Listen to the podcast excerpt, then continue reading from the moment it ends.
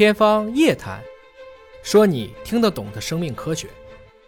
天方夜谭，说你听得懂的生命科学。各位好，我是向飞，为您请到的是华大集团的 CEO 尹烨老师。尹老师好，小伟同学好。今天我们讨论英国的生物样本库。嗯，我们知道在深圳有一个国家基因库，它对深圳国家基因库很多的基因信息，对啊，包括一些生物样本，对有活体的，有哎这个组织细胞的啊。那么英国的这个样本库储存了很多英国人的信息，这里边呢有大量的海量的志愿者，志愿者去。可以做体检，可以做检查，然后老百姓可能是不用出检查费了，但是你要签一个知情同意书，把自己检查的所有的数据结果，也包括了基因的信息，对，相当于就提供给这个样本库了。对，那么英国这样本库最近做了一件事情，可能让很多人不理解啊，他把二十万人的，当然都是英国人的，对这些基因的信息数据免费公开了，这不涉及到英国人基因数据泄露吗？尹老师给我们分析分析。其实这是一个非常有意思的问题。我们现在要回答几个真相。嗯，第一个，第一个人的基因组是谁的？美国人吧，是一个白种人的混合物。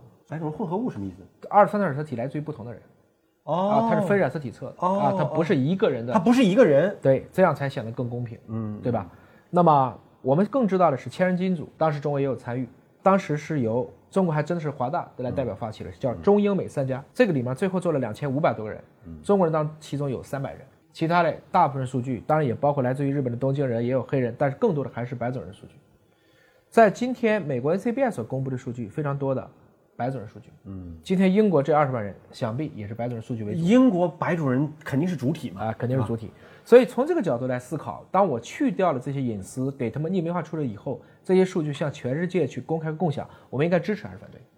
反正是白种人，我们支持嘛，对吧？所以就是换一个角度来想，其实人类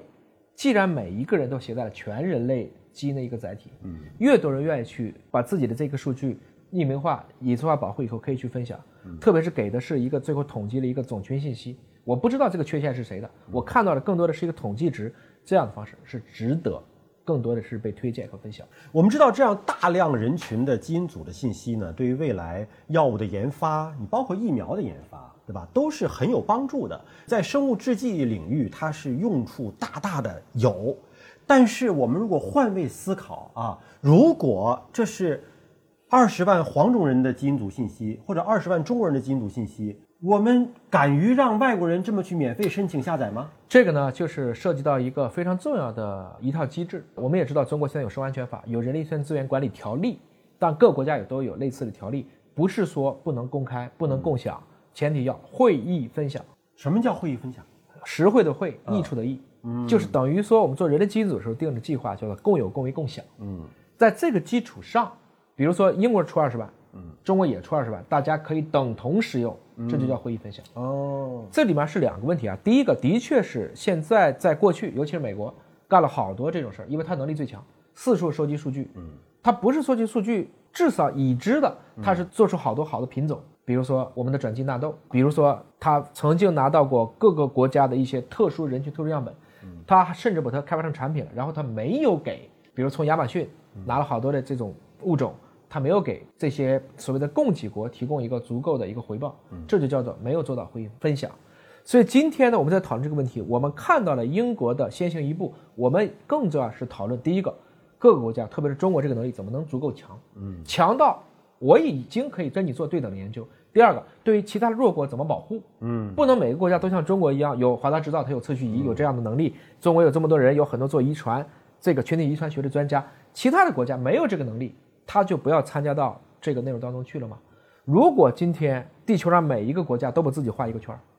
我们还有这个人类命运共同体的概念吗？所以在这个过程中，管和促、管促结合、会议分享，是我们今天的讨论生物多样性，在讨论人类遗传信息如何能够更有益、更有序的去造福人类一个非常深刻的问题，还有浓厚的宗教、伦理、法律，还有政治在背后的考量。我们之前谈过，人类命运共同体其实是有生物学的技术支撑的一个基础的，就是因为人种上，不管是白、黄、黑啊，它其实都是同一种人。既然大家都是同一种人，那么分肤色去做基因组的研究还有意义吗？啊那不是一样的吗？是，所以你看大的科学项目，包括千人基因组，也是什么都有，嗯，也是什么都有。今天拿美国人来讲，他要亚裔，他要白种，他要黑种人，他也都很方便。本国都有呀。对，所以我们现在讨论的是，比如拿《中国遗传资源管理条例》来看，它管的是特殊加系、特定人群、大队列，就这种东西是真的可能会出来一些科研和产业一个结果的。嗯，所以英国公布这二十万例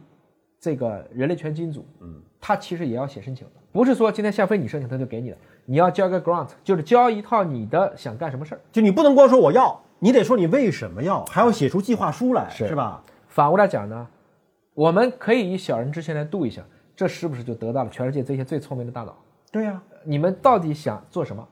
他自己有一个这个类似于这种评委一样，因为审批权在他呀，没错，对吧？是这个样子。所以反过来讲，越开放越强大，不是这个样子吗？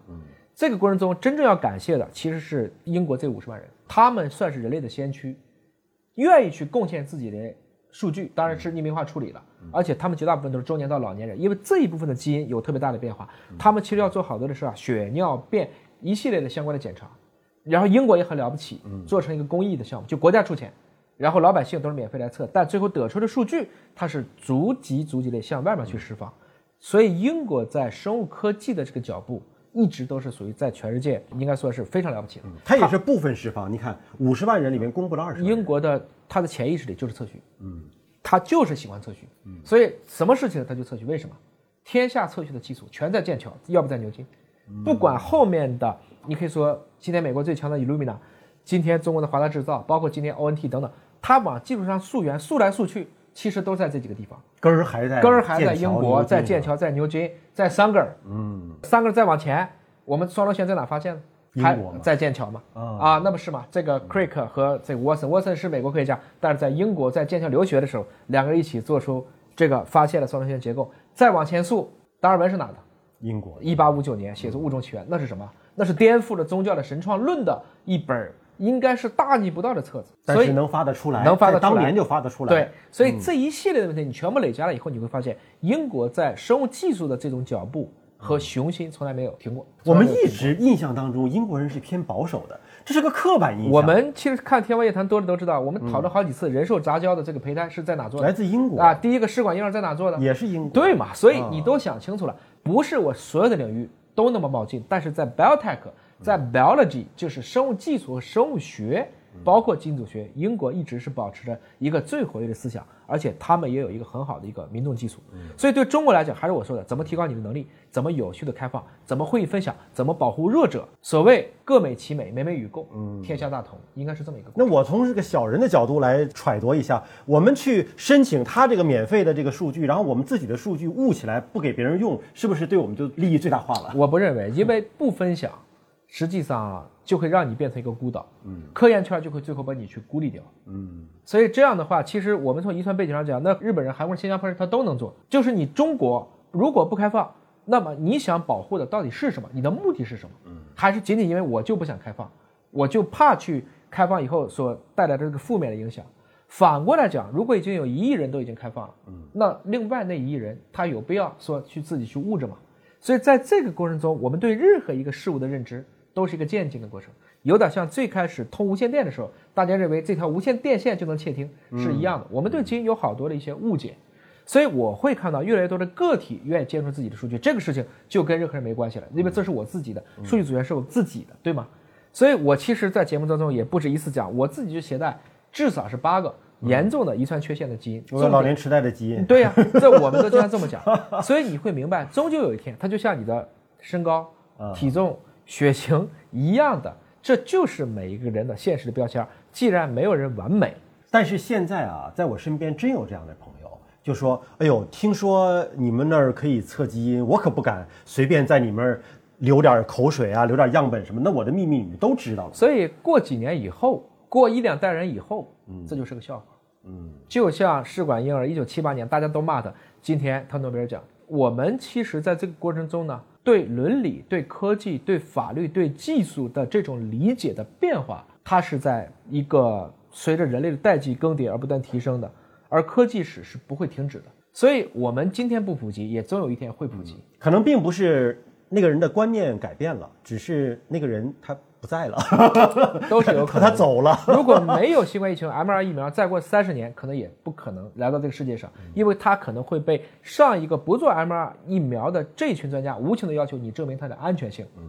我不敢说今天 mRNA 疫苗就绝对安全，但至少以目前我们看到发达国家几十亿剂的接种来讲，它并没有带来特别大的负面影响。它对遏制疫情是有意义的，所以我希望我们最终能讨论到，既然你看我的节目，我们就从技术讨论技术，而不是以你的这这个见解来对抗实在的数据，非要给它扣一个类似于阴谋论呐这样的一个帽子。可是科技的创新和这种安全的保证，是不是永远是一个无法解决、永远是一个对立的问题？嗯，所以我们只能讨论在今天能做到哪，在明年能做到哪。我们永远都希望教育大家向善，我们永远都希望让科技不要给人类添乱。但这个过程中最重要的事情是让所有人对这个事情的底层逻辑和真实数据要有充分的认知，因为人都是对未知的事情感到恐怖。嗯，就像你去大外核电站的人，有人担心辐射吗？可是外面一听，哇，核电站，其实你不觉得这样的事情就是一个笑话吗？就当你的认知认清楚它的科学防护的标准围墙在哪里的时候。你的那种心理安全感才会有，这其实是需要学习的。对，所以在这个过程中呢，我觉得我们一方面要看到英国自己有浓郁的生物技术的当先锋的这种底蕴，他们也有更多的老百姓愿意去参与，他有很好的技术去保护了他们的隐私，他有开放的态度向外去公开共享，他也同时能够得到非常多大脑的一些 idea，这些东西合在一起，这不就是我们现在讨论的如何能够进一步深度扩大开放？不要在科技上跟世界硬脱钩，应该讨论的一个核心的话题吗？看完这期节目，如果您感兴趣，也可以到这种英国的生物样本库的网站上去申请这个数据，做一个计划书，看看能不能申请得下来。感谢您关注今天节目，下期节目时间我们再会。